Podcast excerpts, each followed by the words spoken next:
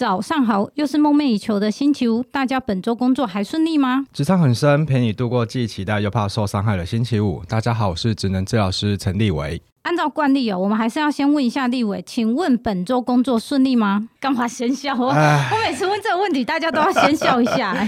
这周就是有一点繁忙，一直在奔波。奔波什么东西啊？呃，因为最近我只有成立一个协会，那最近因为在转型，哦、所以会一直往台北这里跑。啊，不然你是在哪里啊？在新竹。哦，那也还好啊，因为很多新很多科技新贵不就是台北新竹吗？高铁都买月票啊。对，但是我平常工作其实是在新竹的山上。嗯、哦，是啊。对，所以有可能，诶，可能上午在很，很麻烦呢。对，就是等于早上可能在坚持，然后要开车开到高铁站，对，开到高铁站，然后再转车。再再上来，对，然后再回去新竹，然后晚上还有课。哇，好辛苦哦。对，那我们还是先问一下立伟，请立伟自己来做一个自我介绍先好了。好，大家好，我是职能治疗师陈立伟。那我本身是儿童的职能治疗师，过去呃一开始工作前六年，大部分都在职能治疗所。做服务，那后来自己成立了一个偏乡的早疗行动儿童协会，然后开始在新竹的坚石啦、五峰这些地区去做早期疗愈服务的部分。可是我先问一下，你你可以先简单的做一下职能治疗是在做什么吗？OK，因为你刚刚有讲你是儿童的嘛？对。可是因为你知道，在 YouTube 上面看的，他们并没有特别的强调说，哦，我是专门做儿童的这一块。对，对啊，对，没错。职能，哎，我觉得这样讲，职能治疗师之前通常可以先说什么叫职能。对，职能就是指我们从早上起来到晚上睡觉前，甚至包含睡觉，你一天当中任何的大小事情，包含你的吃喝拉撒、食衣住行娱乐，这都算是你的一个职能。嗯，对。那只要你因为任何的一个原因造成你没有办法去执行某一项职能，那我们职治疗师就可以去做介入。那所以做介入是要帮他说你哪里有问题吗？啊、呃，我们通常可能会去分析一下，比如说像看书好，因为我自己做儿童的，那很多爸爸妈妈会说，哎，我家小孩子好像没办法好好坐下来看书。那他可能想要玩啊，不是吗？对，所以我们第一件事情就会先去帮他分析，说他没办法好好看书的原因是什么？哎，有可能是先天他可能真的注意力比较没办法集中，或是他冲动控制可能比较不好。那有可能就是哦，他看的东西实在太难了，哦，他根本看不下去，就是外界的因素，而不是他自己的问题对。对对对，又、嗯、或者是哎，小孩子在那边看书，就爸爸在旁边追剧，哦，那哪看得下去？哦，对，所以我们会去分析，嗯，然后接下来再看造成的这个原因是什么，那我们再提供一些呃治疗性的一些方法，或者是做一些策略性上面的调整。那我要问哦，为什么你会是专攻儿童这一块啊？嗯，通常职能治疗师大概会一般我们会分成就是儿童，然后成人生理或者是精神科的部分。嗯、精神科也算？对，精神科也算。其实职能治疗一开始的发源是精神科开始的。是哦。对对对。我一直以为跟物理治疗有点像哎。对，大部分都会把职能治疗跟物理治疗师给搞混。嗯、对啊，其实是有差异的。对啊。那所以就是分成这三大块。对，但是现在随着整个时代在在变化，现在其实还多了像可能社区长照的部分，或者这也要算进来。对对对，因为我们刚刚前面提到职能治疗，就是指你生活当中可能出现了一些状况。那你没办法做任何事情，那可能像对，那像很多居家长照，其实我们在做的事情都会是在我们的生活里面，嗯，在我们的社区，在我们家庭里面，所以我们会直接进入到社区里面，然后去看看你在这个社区里面出现哪些状况，然后我们如何去做调整。可是那我要问哦，你的这个社区长照是是需要跟政府单位合作的吗？有，现在政府不是在推那个长照二点零？对啊，对，那里面就有像包含延缓失能或者是居家职能治疗这些部分。我以为是。因为我阿妈有在用，但是你只是因为可能他也不是很严重，他只是呃每每天三个小时还是两个小时，然后他会有他会我们就会勾选请那一个也不算看护，反正就请那个长照员来的用意是什么？有些人是煮饭啊，有些人是打扫家里啊，然后有些人好像要记得帮盯着老人吃药，我以为就这些。啊、呃，不一定。它其实整个长照二点零包含很多，比如像居家护理，或者是居家照护，或者是居家职能治疗，或者居家复健等等的。哦，对，不一定。对，它其实包含很多不同。就是把它包含在里面就对。对，那就是看一下我们的案家会需要哪一辆的服务，嗯，然后我们政府会再去做提供。那所以等于是，若是社区长照的话，你们呃职能治疗也是包含在里面的。对对对。哦，那那可以问一下，请问跟物理治疗到底到底有什么不一样？好，因为因为 YouTube 上面很多常常是他们常常要宣传 OT 跟 PT 有什么不一样，但是他们每次都是两个人一起出现，然后所以我每次看完就想说，好像了解，对，对，对，好像了解，又好像哎，那。你要我讲出来，我还是只能说，呃，物理治疗就是在做身体复健的，uh -huh, 你懂我那意思吗？就是还是没有办法讲出来，哦，那个 OT 到底是做什么这样？OK，好，比如说一样是中风的个案好了，那他可能因为中风的关系，他没有办法自己呃用手拿碗然后起来吃饭，对，那。可能在职能治疗的时候，他可能诶、欸，物理治疗他可能就会比较着重在可能他的肌肉力量的一个恢复啦，或者他动作角度啦，甚至这些骨骼有没有影响等等的部分。但我们可能职能治疗就会去观察说，那他在执行吃饭这个功能的时候，是不是有哪一些方式就不一定，就是依照他现在的一个能力，有没有办法去做一些调整。例如说，他现在可能啊、呃、拿取东西的角度没有到这么大，那也许我们可以透过一些辅具的协助，你就帮他设计，从一开始抓出哦，也许。他可能手腕就比较没力，所以他只能到这个角度。对、哦，对，又或者是说，哎，他可能还没有办法去使用筷子，那去我们可以去用其他的工具来做代替，也许汤匙、来去就可以。啦的东西。对对对。所以等于是你们在设计，抓出那个原因跟设计，嗯，然后物理治疗他是要去执行的。呃，应该说职能治疗他也会直接去帮个案去做复复健这种事吗？比如说我们可能也会去训练，比如说他现在就是手的角度没办法这么大，肌肉力量可能不够，那我们当然也会去训练他的这些东西。但是除了训练之外，我们去考量他生活层面上面有哪些东西是可以再调整的。或者使用哪一些策略？对，然后要不你们做，要不你们就会跟物理治疗一起合作，是可以一起合作的。这这一起合作的这种案例是很多吗？因为我在想，你怎么去，等于是你们每次都要去 share 说，哎，我这个病人，我这个案例他是怎么样怎么样啊？所以你接下来要做的时候，我已经设计好，他可能要练习，他可能要有一些辅助的工具，然后物理治疗就要去帮他开始去做这些的复健。对，比如说在医院的话，医院整个复健科的团队就包含职能治疗、物理治疗或是语言治疗的部分，哦哦哦、对对，那通常一个个案进来，我们可能会去。开一些 meeting，然后去讨论说这个个案需要什么样子的一个服务。对，比如说他一样是在吃饭这个问题好了，那可能在物理治疗区那边可能就会去训练他的一个肌肉力量。那可能回到职能治疗这边，我们就会去思考说，哎，那他在现有的职呃现有的一个肌肉力量或者动作角度之下，他可以怎么样子去吃饭？可是那我要问哦，为什么从以前到现在我们很常听到是物理治疗，但是职能治疗是这几年才你会一直很常听到？对，应该说。嗯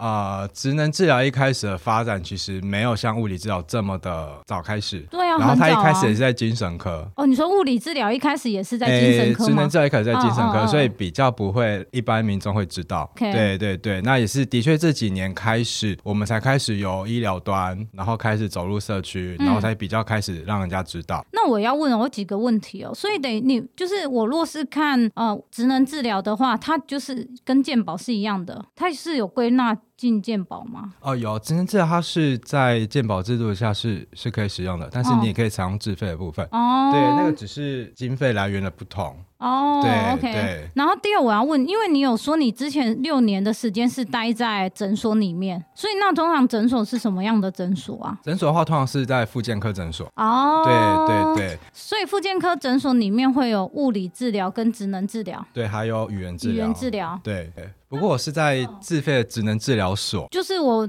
就是没有你拿健保卡是没有用的啦。对，你是对那边是要用自费的。那所以台湾现在职能治疗师多吗？现在呃，我昨天去查，现在一百零八年，现在有实际职业的大概是将近四千左右。那其实也没有算到很多很多很多哎、欸。对，但其实每年产出大概两三百位，所以其实实际的量应该是大于这个数字很多。那你们有 license 需要去考？要要要需要，我们是啊、呃，我们需要大学的学程毕业之后，然后经过实习才可以去考一个 license。那你们 license 就是叫职能治疗这样就对了。对，就职能治疗师。请问大学通通常是什么科系啊？就是职能治疗学系，有专门的职能治疗。有有有有，其实其实像我们医师人员就包含医生就医学系，对啊，护理师就是护理系，护理系啊，对啊。那职能治疗就是职能治疗学系，对。哦，我一直以为可能是就是医学院里面的某一个系，只是我们可能就不熟那一个系而已，啊、因为不会像哦牙医他一定是牙医系的啊。对对对，但医师人员其实。都会都有一个专门的一个系所，oh. 对，那整个就学的这个阶段全部都在学这个东西。那所以他念了职能治疗系，他出来也只能当职能治疗师啊。对，那所以他一定要，我不知道，但我是我是这么想，那他一定最好要自己开自费的诊所才会比较赚钱啊。对，但他的门槛相对高，而且在健保的现在健保制度下，其实去执行这样医疗业务会需要呃医师的诊断书。就是你如果的意思过健保卡的话，可是我说我若是自费啊，那自费的话，我的意思是说，若是以自费的角度而言的话，这样只能治疗师才能赚比较多啊。对。但是如果你是要执行医疗行为的话，你还是会需要医疗那边的诊断书或者是转介单等等的。然后，而且你自己然后我才能再去外面的一般的自费诊所看就对了。对对对，不然你就是我不能自己直接去自费诊所吗？也可以。所以也是可以自己自费到自己去那个外面的职能治疗所，对，也是可以。但是我就不需要医生开单吧？呃，也可以不用，因为我对但是那个只是在想很少。啊，真的吗？对对对，就这样自己要去的很少。对自己要去的其实蛮少。对，就是以儿童这边来说啦。哦，对，那接下来的问题是，为什么你会 focus 在儿童这一块啊？我当初在工作的时候，其实就我自己个人会觉得，对小孩子，我的成就感可能会比较高一点。因为 小孩不会有太多意见吧？哦，不是不是，哎、欸，小孩子很难带哎。哦，真的吗？对对对对对。我以为小孩子的意见比较不多哎。哦，小孩子意见很多，很可怕。对啊，对。可能比较好带，原来是大人。对，大人可能可以一边带一边聊天，那小孩子就是哦，你有时候没办法跟他沟通。哦，真的、哦？对对对，可以举个例子吗？比如说像我们会服务的一些个案，可能包含像自闭症的孩子，嗯嗯嗯嗯、那他可能就没办法用一般的语言或者行为方式去沟通。对，那我们就要去想各种策略，去跟他做一个连接。哦、对，然后让他可以，起码你要跟他一起有一点反应，这样。对对对对对，因为像自闭症孩子，他最主要的呃特征就是他缺乏呃社会性互动的这些技巧。对，那比如说我们这样看过去，你可能就是你刚看过来，可能就看到我，你可能会忽略后面的东西，对，对不对？但他们看人脸，就像后面的那些背景，他会直接忽略掉。对，所以他根本没有办法像我们这样子，哎，可能看着彼此去说话。对，那他可能也没办法去理解一些语言背后的一些意义，或是行为背后的意义。那这样其实职能治疗师，其实假设我你是 focus 在儿童这一块，是不是也要多多少少去 study 一下心理这一，就是自闭症的小孩的心理方面，这样可以更好掌握怎么去跟自闭症小孩做那些职能治疗。对，像我们就是都必须要去学习他每一个疾病背后的成因跟他的一个特征，然后才可以去了解。说面对这样孩子，我们该如何去做切入？那这个会是学校，还是说哦，就算我在诊所工作之后，我还是要另外自己再去外面进修才有办法？学校基本上学校一定会学最基本的一些那学部分，但是你出来之后，因为像医疗会一直持续在进步，所以会有不断的新的一些研究发表出来，那你这随时都需要去做更新。对，就像现在我们现在在做早疗或者做呃自闭症的一个介入的方式，可能跟十几年前介入方式就有很大的一个差异了。差别在哪里啊？比如像以前都会非常强调就是行为上面的一个矫正。嗯，但目前会比较像是在引导、诱发他产生正面的一个行为。对，以前就是一直限制，嗯，那现在可能是诱发正向的，然后让不好的行为就是慢慢的去消失。哎，那我突然想到一个问题，就像你讲的，会随着医疗的进步而有所改变。请问这个的改变也是因为国际上面会有所改变，所以台湾这边你们就会 follow 国际上面可能他可能先出了一个研究报告，然后你们就会去发，就是可能就会渐渐随着国际的趋势。然后去做这件事，对，是这样吗？对对对，就是会随着国外的研究，或是台湾自己本身有在研究，嗯、然后会不断的去做更新。哇，那也是要不停的一直学习新的知识。欸。对对对，没错。那我先问一下，等于是你呃前面六年在自己的诊呃在外面的诊所，那然后后来你说你就到你就创了一个行动儿童疗愈协会，然后这个是在新竹的五峰乡吗？呃，我们主要服务就是北埔、峨眉、横山、尖石跟五峰，对。这五个乡镇，那为什么会有这样的一个想法？会有这个想法是当初其实在呃治疗所工作的时候，然后等一下我先问一下，治疗所也是儿童的吗？对，也是儿童的。所以你你等于是出社会之后就一直是在儿童的，对，几乎都在儿童。OK OK，对对对对。然后在那个过程当中有接触到，那时候接了一个政府的方案，就是到山上去做小孩子的发展筛检。哦，对，小孩子也要做。对对，就是早疗的，就是儿童嘛，儿童的发展筛检。我以为小朋友他每一年做健，不是政府规定的健康检查的时候，就是你打什么预防针啊，或者是他要规定你做健康检查的时候，这些都会帮你做。哎，对，它其实会有一个初步的一个观察的部分，嗯、就是不管你是在打预防针的时候，嗯、或者是你到入学的时候，其实都会有。嗯，对，那那只是一个初步的筛检而已。对，但是我们这个方案会直接进去到学校里面，嗯、然后为每一个小孩子做比较详细的一个、嗯、呃评估。对，哦，嗯，对啊。那这个方案是通常一个方案的流程是，我今天小孩子做了一个发展筛检，哎，确认可能是发展迟缓或者疑似发展迟缓之后，我们就可以把他找到资源给带进去。但是我先问一下，你这个是因为你先接了政府的案子，就是政府通常会外包啦，他不可能里面所有的政府自己做，然后所以你才上去做这样的动作。对，那所以对对那些需那些小孩的爸妈来讲，他应该是不用额外再付费嘛，因为你在做这个。对对对，是不用的。哦。对。那我顺便问一下，我比较好奇，请问大概几岁之前早一点确认他可能有发育迟缓这些问题，是有机会可能可以让他未来会比较好一点，会比较正常，会变成正常嘛？对，对，对，对不对？好，通常啊，我们要去看一个小孩子未来的一个发展，通常不会给一个肯定的答案。第一个原因是小孩子他的大脑其实是一直在成长的，哦，okay、对，在发展的，所以他的确是有可能，而且是越早介入越好。当然了。对对对所以那请问早是要多多早啊？好像你十二个月之前你应该看不太出来吧？啊，没有，有一些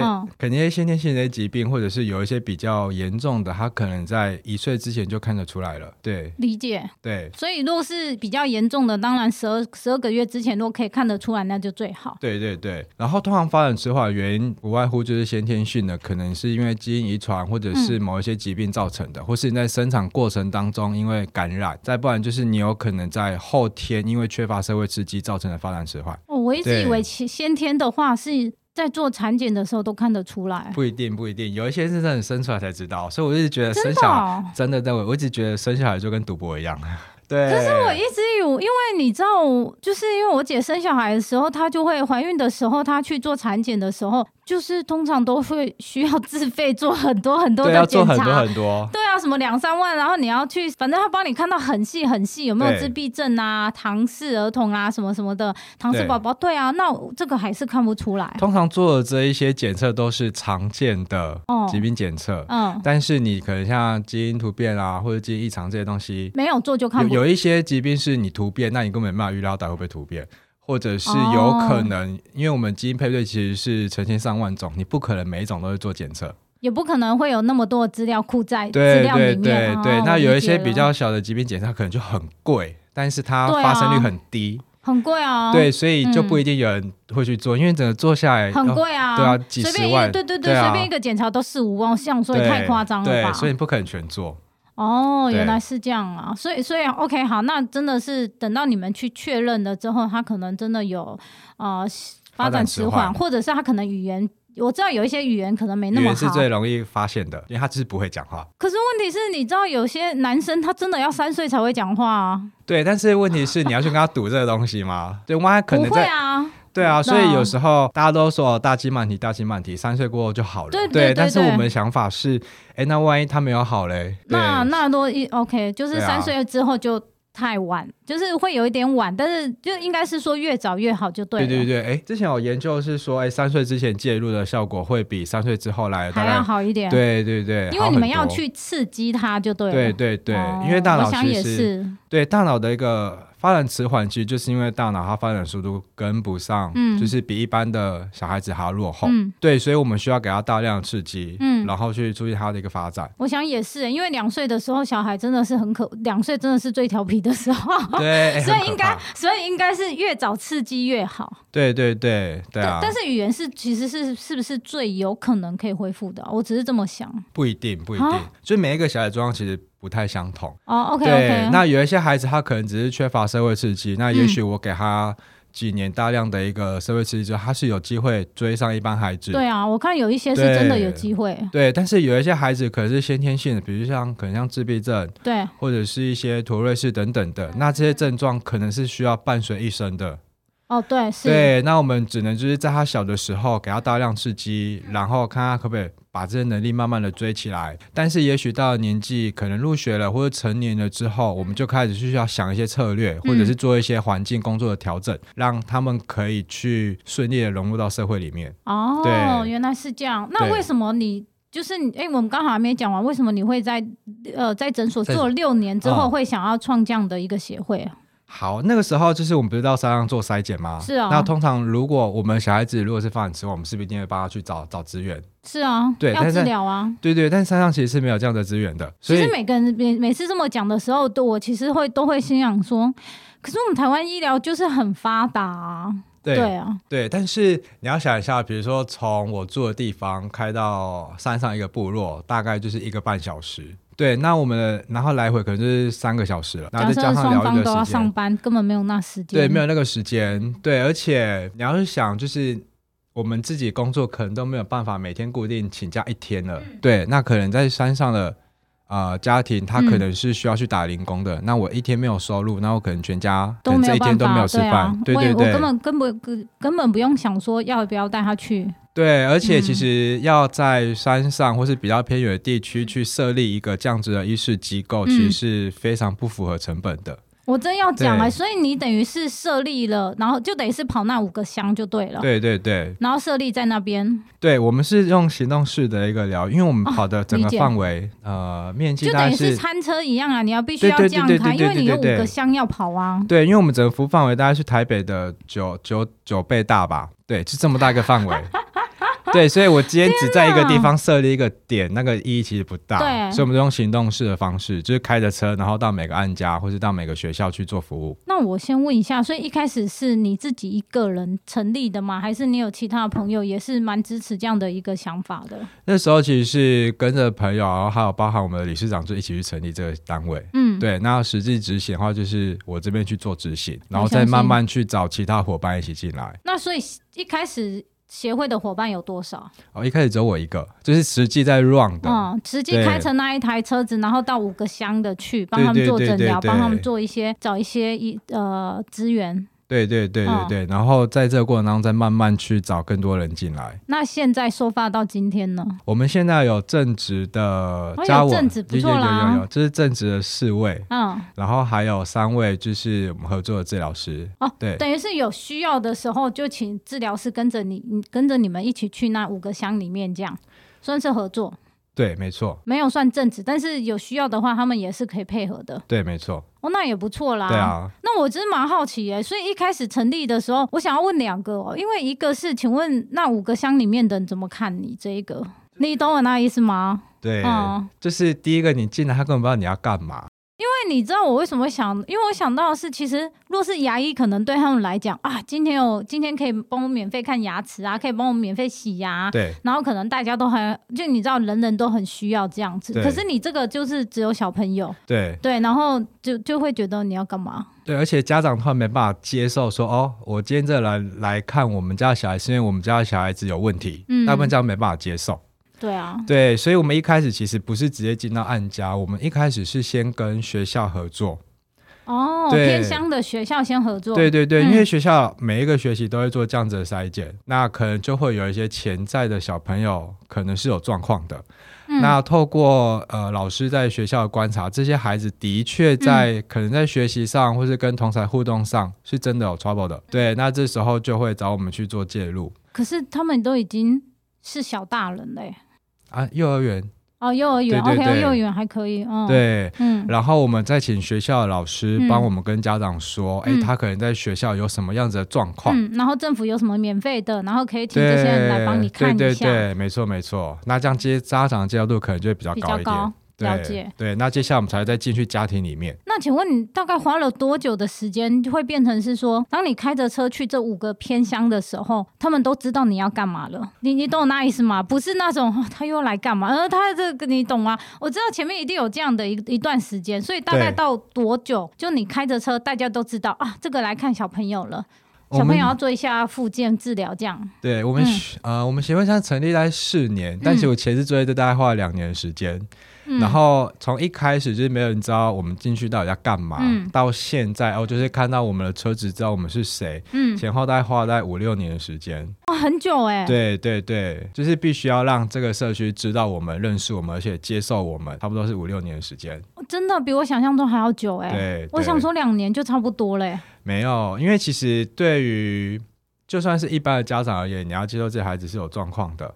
而且可以坦然接受，就原本就需要时间的，是需要时间啊。可是因为你拖下去，小孩你不可能拖超过一年，因为他还是没有做任何治疗，他那他可能的行为可能可能会更严重啊。对，但是我觉得，呃，现在蛮多家长都很很怕标签化这种东西。哦，我对，完全可以理解。嗯，对，可能若是在一般的市区里面，他可能去医院看，呃，带小朋友去医院或做复健，这个可能都很很正常。可是我觉得，可能若又是在偏乡的话，那个眼光好像又被他们会觉得那好像又被放大了，感觉。嗯，我觉得偏呃标签化这种东西，其实就不不管偏乡还是市区，其实。嗯都差不多都会有，都会有，对，只是在餐具上比较，再更加困难一点是，可能对于呃儿童发展这个概念，嗯，或者是对于、哦、儿童发展的概念，呃、对，或者是对于小孩子这个陪伴概念，嗯，没有到这么的多。可是我可以理解，因为你真的是万万一你双方都要上班的话，对，哪来的时间陪伴啊？你没有去上班，哪有钱呐、啊？对，而且在我们那边，其实啊、嗯呃，家庭小孩子数量是非常多的，对，大概三个起跳，四个不嫌多，五六个都有。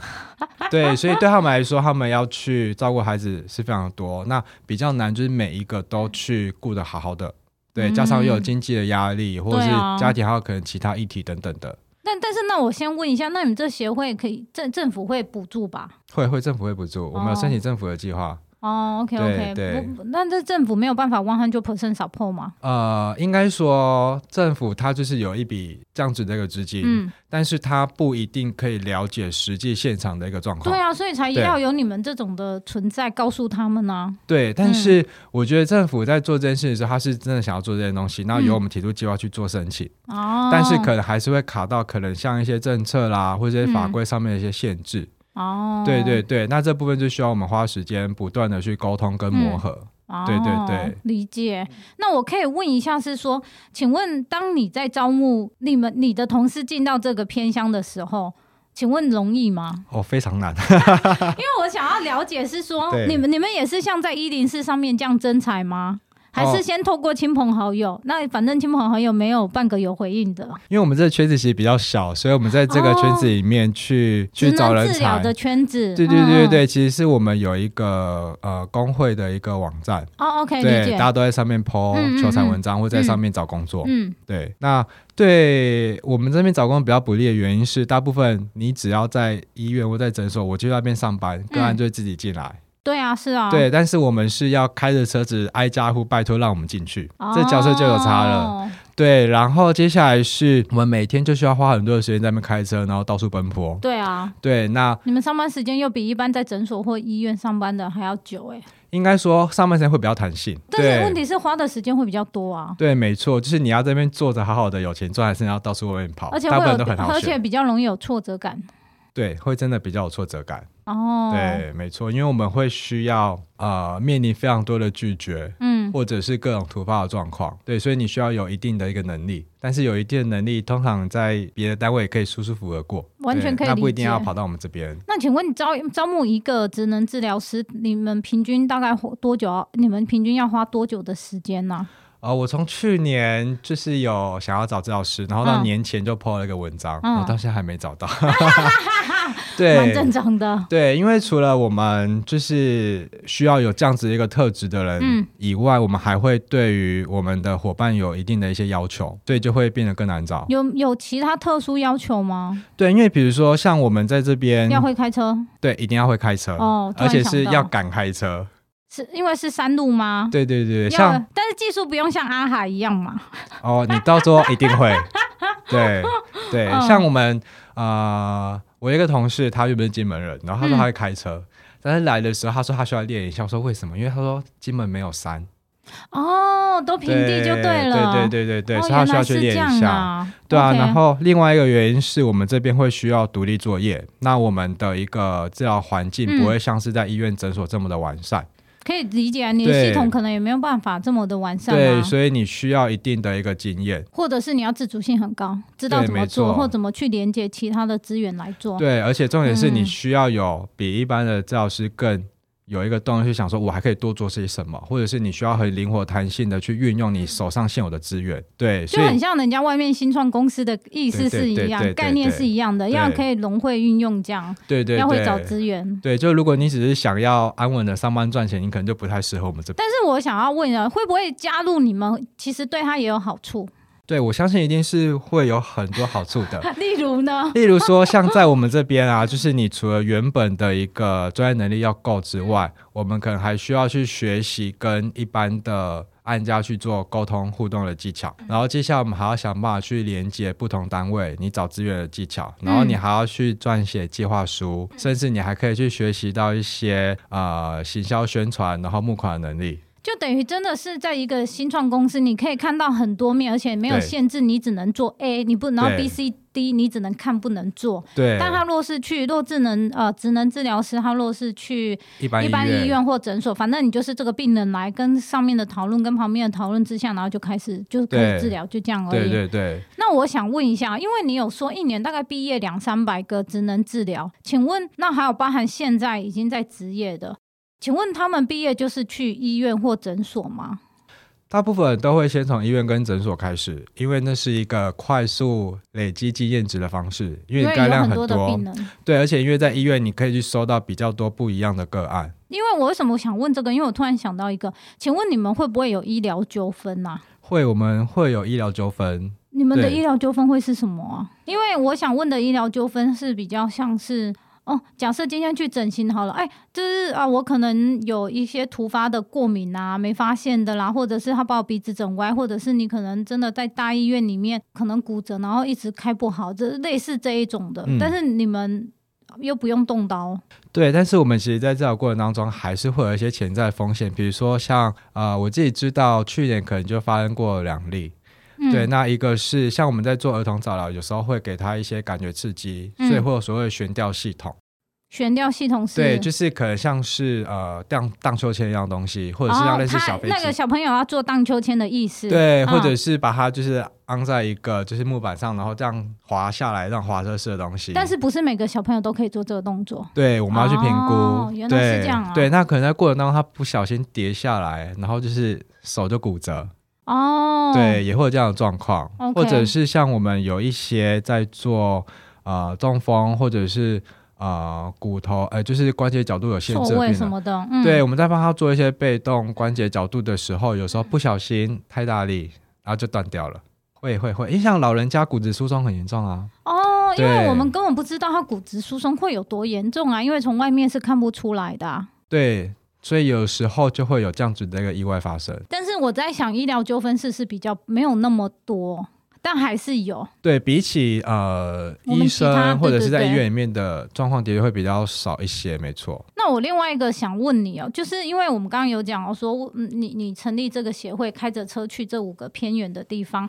那另外一个是，请问你家人知道你要创这个协会，然后你知道这个可能就是一个不能讲吃力不讨好，但是我觉得前几年应该真的很吃力不讨好，哦、超，超级反对的。然后就然后钱也赚的不多。对，那他们，所以你的家人是反对的。一开始真的很反对，因为其实像我们职能治疗师考照考到 license 之后，其实就有类似高考资格，就跟心理治疗师是不是一样的意思？对对对对对，高考资格了。对，嗯、那像这些资格，就其实你在医院或者是在诊所都可以有蛮稳定的工作，然后薪水其实也不会到太差。嗯，对，所以当他们知道我自己要出来做的时候，其实。是，我觉得是担心啦，对，担心就是我可能啊、呃，生活可能过得不会太好，然后加上我们在山上开车其实又有一定危险性，嗯嗯，对他们多半，我觉得就是出于担心，然后会有一些些建议这样。那所以其实，请问他们大概到多久之后才真的接受？反正这不能是说，应该是说他们大概多久之后真的接受？哎，你成立这样的一个协会，其实是在帮助真的是山上偏远地区的小孩。其实他没有花太长的时间，因为我一路以来就是一个比较 反骨的人，对，包含我第一份工作就是已经就是跟家里其实有花一段时间沟通了，嗯嗯，所以当我后面开始要去做这些事情的时候，他们就也知道他们可以没办法。讲讲过我等等的，对，但是我其实还蛮感谢，因为其实，在协会成立之前，我有先去做一个募款的动作。那那个时候募款方式就是骑脚踏车环岛，哦、对，而且那个时候因为我自己也一份工作，没有办法用平日的时间，我还选跨年，哎，就是过年农历年的时候。哦，理解。对，那没办法回家吃团圆饭，然后我又是南部人，对，但他们就是也可以接受。那时候其实蛮感动的，嗯、对。所以等于是还没开始成立协会的，呃，这个协会的时候，你们你有先去募款就对。对对对，哦、对啊，了解。请问募到多少啊？哦，那时候呃，台面上是募到十万块，很高哎、欸。对，那你预计你那时候预计可以募到多少？我那时候其实计划差不多写十万而已啦。哦，真的、哦？对，因为那时候服务的范围其实就只有北普、峨眉还有坚石的前三而已。哦，对，了解。对啊。所以，然然后，所以他们，哎、欸，但是你，我突然想到，你的家人会跟你一起上去吗？哦，不会。对，因为其实太不方便了。哦，真的、哦？对啊，对，而且我们大部分在做的事情，其实还是属于医疗行为部分。对，所以还是会有一些个案隐私。了解。对，因为我接下来会想问的是说，我真的也蛮好奇，其实因为你们这个是一个很专门的一个技术嘛，对，所以那你们未来的发展也是只能治疗而已，呃，是吗？就是有没有一些比较特殊，他可能还是从事类似这个圈子，嗯，但其实他的发展可能也不是每天去面对病人啊。像我自己其实就已经慢慢的从可能只能治疗或者医疗这边，已经慢慢跨到社服。这个部分了，社会福利吗？对对对，像比如说我现在成立这个协会，就是属于非营利组织。嗯、是啊，对。那我在整个工作的这个过程当中，我会发现，以往我自己是一个人，一直就是面对一个案家。是啊，对。但是我今天换了一个角度去看，我今天做了这个组织，嗯，我去找到更多的 member 来，那我一个人其实就可以透过他们去服务到数十个案家。是啊，对。那我觉得这样子的影响力跟效益其实会更好。哦、对。那我现在其实跨过来，就是我现在慢慢转变成说，我已经不会只是一个职能教师，我现在可能是一个非营利组织的一个啊、嗯呃、一个创办人，嗯、然后也要去负责这个单位的营运，反而会像是在经营一个新创公司一样。对对啊。那我想问一下，有没有这一路以来让你觉得非常受挫的事？还记得吗？哦、说不定你可能都忘了。就一路哦，对，就是、最受挫的那个 moment。我觉得其实蛮多的，但是、啊、这么多啊。对，但是其实有一个我蛮蛮印象深刻的是，嗯、通常我们在进入学校跟老师去做连接的时候，嗯、大部分老师都会愿意接受。是啊，是啊，是啊。对，那我印象深刻是有一间学校，就是在我们服务了一阵子之后，嗯、其实他就委婉的拒绝我们了，不想让你们再进去那学校。对，但我觉得这部分其实可以理解。嗯、一来是那时候我们遇到那个案家，其实本身就有些状况，可能妈妈跟老师的互动关系也不是太好。哦，那加上因为有我们的介入，我们可能会需要跟学校借场地，然后会增加老师的一些负担。坦白讲，对，他要花额外的时间去帮你们做。对，而且坦白讲，学校老师那压力也爆大，然后做事情也超多。真的哦。对，所以在这样子的状况下，其实就委婉拒绝说，他们会希望这个家长可以自己去外面找资源就好了，然后就是我们不要再进去。啊，对对对，那最后怎么解决？最后其实就是协助那个安家，就是取得附近可能有的早疗资源，嗯、对，那我们去做 support 的部分。嗯，对，就我们不会直接做服务，但是我们就支持他这样。那那请问有没有让你觉得某一刻让你觉得啊，做这件事真的是对的？哦，会，就是其实我现在每天，因为我有一些小孩子是从呃还不到一岁或一两岁就开始，然后一直到现在。上小学四五年级是国中，嗯嗯，那一路过来当中，我会觉得虽然小孩子不是我的，嗯，但是我一路看他们成长，而且有进步。嗯嗯，那我觉得更厉害的事情是，哎、欸，我是真的透过我的能力，然后去影响这个小孩子未来的一生，嗯，对，我是真的有能力去改变别人的一个生命历程，而且是更往对，而且是更好的方向去做，去做就对。对，那我觉得这是对我来说，这是最大的一个意义啦。有自我怀疑的时候吗？会，就是比如像我昨天，因为我觉得你的信念已经蛮坚定的，所以我就很好奇，还会有自我怀疑的时候。我觉得很多自我怀疑通常是出自于现实考量，不然比如像我昨天在跟一个朋友聊天，就是哎，为了准备节目去聊一下，哎，现在的就业环境到底怎样？嗯嗯嗯、然后去聊一下，哎，他们薪水其实哦，可能是我的两倍的时候，就哎，想想我到底在干嘛？哦、完全可以理解。然后另外一个比较。自我怀疑的时候是，其实我们在做呃这些社服工作的时候，我们会看到很多社会很现实，而且是比较负面的一些事情。嗯，那你就会觉得自己好像无能为力去改变什么，然后就会很累，而且是精神上面来讲，对对对。因为你讲到这个，我也很想问哦，请问一般的职能治疗师，我就嗯，假设他是出社会五年好了，请问大概他的年薪或月薪可以到多少？因为我看这个好像，除非你他可假设他可能是在到到达一个医院的那一个科的主任，可能可以更高之外，好像也没办法除，或者是你自己是自外面自费的那种诊所的负责人之外，嗯、好像 package 就没有办法比这些人再高了。对，现在呃，平均治疗师的薪资大概是四万多，四万三、四万五左右吧。就是你是五年吗？还是差不多有平均全部平均下来？但是在可能在中南部，它的薪资可能就更低，再低一些，大概是大概四万左右。哦，但是也有到很高的，像每间医院其实薪资计算方法不太一样，有些是计底薪，然后再给你高奖金。可是。可是病人不是我去拉来的啊。对，但是呃，今天病人进来之后，嗯，我要留住他，是不是？对，应该说呃，每一次病人刷卡，然后来做做诊治或做物理治疗，嗯嗯，都会有健保点数进来。是啊，是啊。对，那这些东西就会是医院的收入。是啊。对，那医院必须要由我们这些治疗师去执行这些事情。哦。对，才有办法去变成医院的一个收入。对，那我知道是有一些医院可能薪水大概就是四万。嗯，但是他高奖金，对他可能没有没有，有些是真的就是加一加大概四万多而已，但是也有一些是可以加到七八万，然后再加上可能其他的，对，其他加可以到十万的。所以可能最好还是，若是要以年薪，因为我们比较市侩啊，所以若是要以年薪、月薪或年薪来讲，还是可可能还是在医院会比较好一点，在医院或是诊所。哦，诊所，对对对，对，还有诊所。对，那我觉得另外还可以去看看你自己的能力。假设你自己能力够，而且是有想法的，嗯，你也可以自己提出一些计划，变成跟你的诊所或是医院去讨论一些合作，也是有可能。我现在有看到另外一块，但是我觉得这个还是比较多是物理治疗，就是健身房跟物理治疗是合物理治疗师合作的啊。对，也有跟，但是就比较不会跟职能治疗师合作啊。但我们职能治疗现在其实可以跟很多社区发展协会合作，因为现在比较推长照二点零，或者是延缓老化、延缓失能的部分。哦，对，那其实可是我觉得老人像我觉得我阿妈也是蛮难搞的。对，就会比较没有成就感的。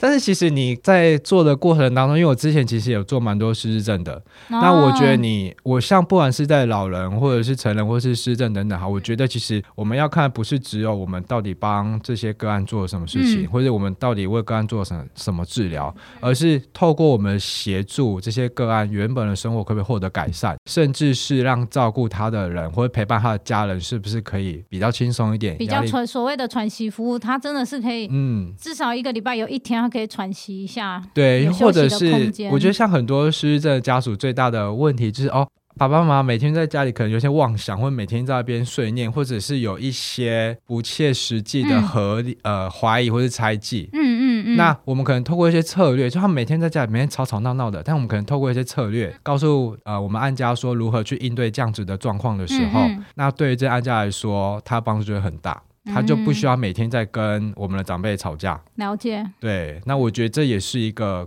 可以获得成就感的地方。哦。对，就不一定是病人要有进步，或者他不一定是康复，而是可以为他的生活周遭带来哪些改变。可是我这样听起来，我觉得职能治疗师或物理治疗师蛮辛苦的。哦。再再加上没没一个工作不辛苦啦。对。我再加上薪水，我觉得 CP 值真的是有点低耶。对，但我觉得这就是看每个人的选择。对 对，但我觉得可能我们现在的政策跟环境就是这样。因为我真的觉得是需要再薪资高一点的。对，那这个就是又可以讲很多。对，因为你知道为什么我会这么讲吗？因为现在外面有很多整级级整级的，然后就是帮你推拿整骨的。就我其实他们收入应该都比你们好哎、欸，对，但是我觉得在健保的这个制度底下，我觉得自健保对、哦、对这也没办法、啊，大部分民众来说都是很好的一件事情，但是对医疗人员来说，对我们就是又爱又恨了、哦，对，就是有的时候我们的价值好像被这个东西给贬低了，就会变成我们可能就是一个劳劳工。对，因为真的是被贬低嘞。对，因为外面的你知道，人家整级啊，或者是整股的，一次到一千二啊，一千四啊，一千五，现在两千都有。对啊，那他一天大概接个六个，其实他真的赚的比较多，他也不用。对，而且这，而且，而且这些客人都会主动来要求，啊，帮我做这些东西，对不对？对啊、但是我们今天去按价说，哎，我们也是收费八百块、一千块，怎么这么贵？对，或者是哎，要多付一个车马费，他都不愿意。嗯，对对对。完全是一个很凭着凭着热情在支撑的一个职业，对，或是你自己可能看你自己有什么想法或是规划了。那那我想问一下说，说那立伟接下来会有什么样的规划或者是计划吗？嗯嗯，我现在会觉得，因为你刚好有说你们在转型呢。对对对，嗯、没错，就是以往我们就是只用提直接提供早疗服务的部分。是啊，对。那在整个服务过程当中，其实我看到蛮多状况是，比如说我们在做跟学校合作的时候，我们会发现，对，在学校环境其实对于我们的孩子来说是非常不友善的，因为比如说像我们的。啊、呃，特殊儿童可能在学校会需要多一些特殊的陪伴，或是不同的策略跟技巧，但是现在的政策或是老师可能没有这样子的资源或是能力。那又或者是说，在我们一般的家庭里面，在带孩子的时候，他可能缺乏很多的陪伴的资源，是啊，或者是像我们在做这些医疗介入的时候，我们有时候会觉得力不从心。那我觉得这些东西很多是可以从政策或者是一些实物上面做一些改革或是改变的。政策，那你要当立委、欸？哦，没没没有，我觉得这个太难了啦。太难了。对，我现在想做的事情是想要透过我们协会的力量去汇集可能更多的家长或是老师，然后去汇集一股力量，然后慢慢的去改变、哦、对上面的一些人或是想法。哦，对，比如说像学校老师就会很需要特教资源，但是特教资源这个东西在学校通常都在特教学校比较多。对，那、嗯、但是我们现在又在推融合教育。就是要把一般特殊孩子放到一般的环境里面，哦、对，尽可能让他也可以感受到一般的学校，而不是他永远都在特殊的环境。对，尽可能让他去融入正常的一个一般的生活环境里面。嗯、但是我们要推融合教育，可是又没有给学校老师足够的特教资源或是支持，那学校老师带起来就非常痛苦。我觉得不管老师再有爱，他慢慢都会觉得这样子的孩子是一个负担跟压力。那我就会看到很多老师的热情，负担跟压力是一定是，嗯、因为我今天想要为这个孩子多做一些什么。但我时间就这么多，是不是我可能就要对一般孩子的时间可能就会被占用掉？了解。那这时候又会有家长的压力，嗯，那但是同时又会有教教学进度的压力。哦，对。那我今天上课上到一半，我小孩子突然在那边又叫又闹的时候，啊、我到底该顾他还是继续上课？就会卡住。哇，站在他的角，站在老师的角度也是很辛苦，非常的辛苦。对，那像这样子可能会需要特教老师或者是。啊，专业助理员这个介入，那像这样就是要结合，那你就要结合外面的资源了。对，但这样的资源其实政府也有，嗯，只是他给的时数可能是很少的。像我们特教老师就是要四五个学校就共用一个特教老师，哪够啊？那很很少哎、欸，一个学校起码一个吧，啊、就已经够累了。对对啊，哦，所以我们就是想要透过去汇集大家的力量，嗯、然后让政府或者是上面的人知道，其实底下是有这些需求的。嗯，对，对啊、了解。那我们最后还是要请立委哦，你可以用几句话来形容，因为你刚好前六年是在外面的诊所，但是你后面就转成自己成立协会，然后真的很像新创公司，然后找人又很难找嘛，然后同学的收入又比自己高，嗯、可以用几句话来形容你自己所你自己的职场的体验吗？或者是感想都可以。嗯、OK，、嗯、好，呃。假设我们今天想要对学弟妹说好了啦，嗯、对，其实我会鼓励，就是未来想要踏入职能治疗的学弟妹们，就是假设你今天顺利考到 license 了，嗯、然后可以在职场的头几年好好去累积你的经验，但是不要只是当做是一个赚钱的方法而已，你可以在累积经验过程当中去看一下我们的案家需求是什么，或是我们现在的体制里面缺乏哪一些东西，嗯、那这些东西就是你未来可以去琢磨的。对，就像我现在可以跳出来去做不一样的事情，嗯嗯，对。没错，对，因为我突然想，假设是一个职能治疗师到你们这种的协会里面，因为他可以看到太多太多不同的东西，而且我觉得最最重要的是，他所提的意见基本上都会被听到。对，而且那就是他们实际需要的一个需求。嗯，对，像我们也有职能教师的朋友，他也是自己看到辅具上面不足，然后自己成立，他可以设计啊，对，他可以设计，嗯、然后开始出来卖，现在也做的很棒啊，或者是，啊、对，这也可以，对对，其实你不一定要往社服，你也可以往商业模式，哦、或者是往医疗模式去做，其实都可以过得还不错。对，所以重点是你前面有没有去累积你的经验，然后有没有去发掘这些问题，嗯、跟你愿不愿意跨出你的舒适圈。哦，对，了解。那我们今天也非常谢谢立伟，我们会把他的呃，你可以再讲一次协会的名字吗？呃，台湾行动儿童疗愈协会。哎，可是我看上面也没有“疗愈”这两个字，好像是儿童行动协会。有有有，台湾行动儿童疗愈协会，但简写就是行动儿童。哦，OK OK，我们会再把这个连接放在我们的粉砖上的。好，所以如果是刚刚好有职能治疗师的话，想要跟我们一起，对，立伟他真的很缺人。对对。对 那今天也谢谢立伟了，谢谢，谢谢你，谢谢你好。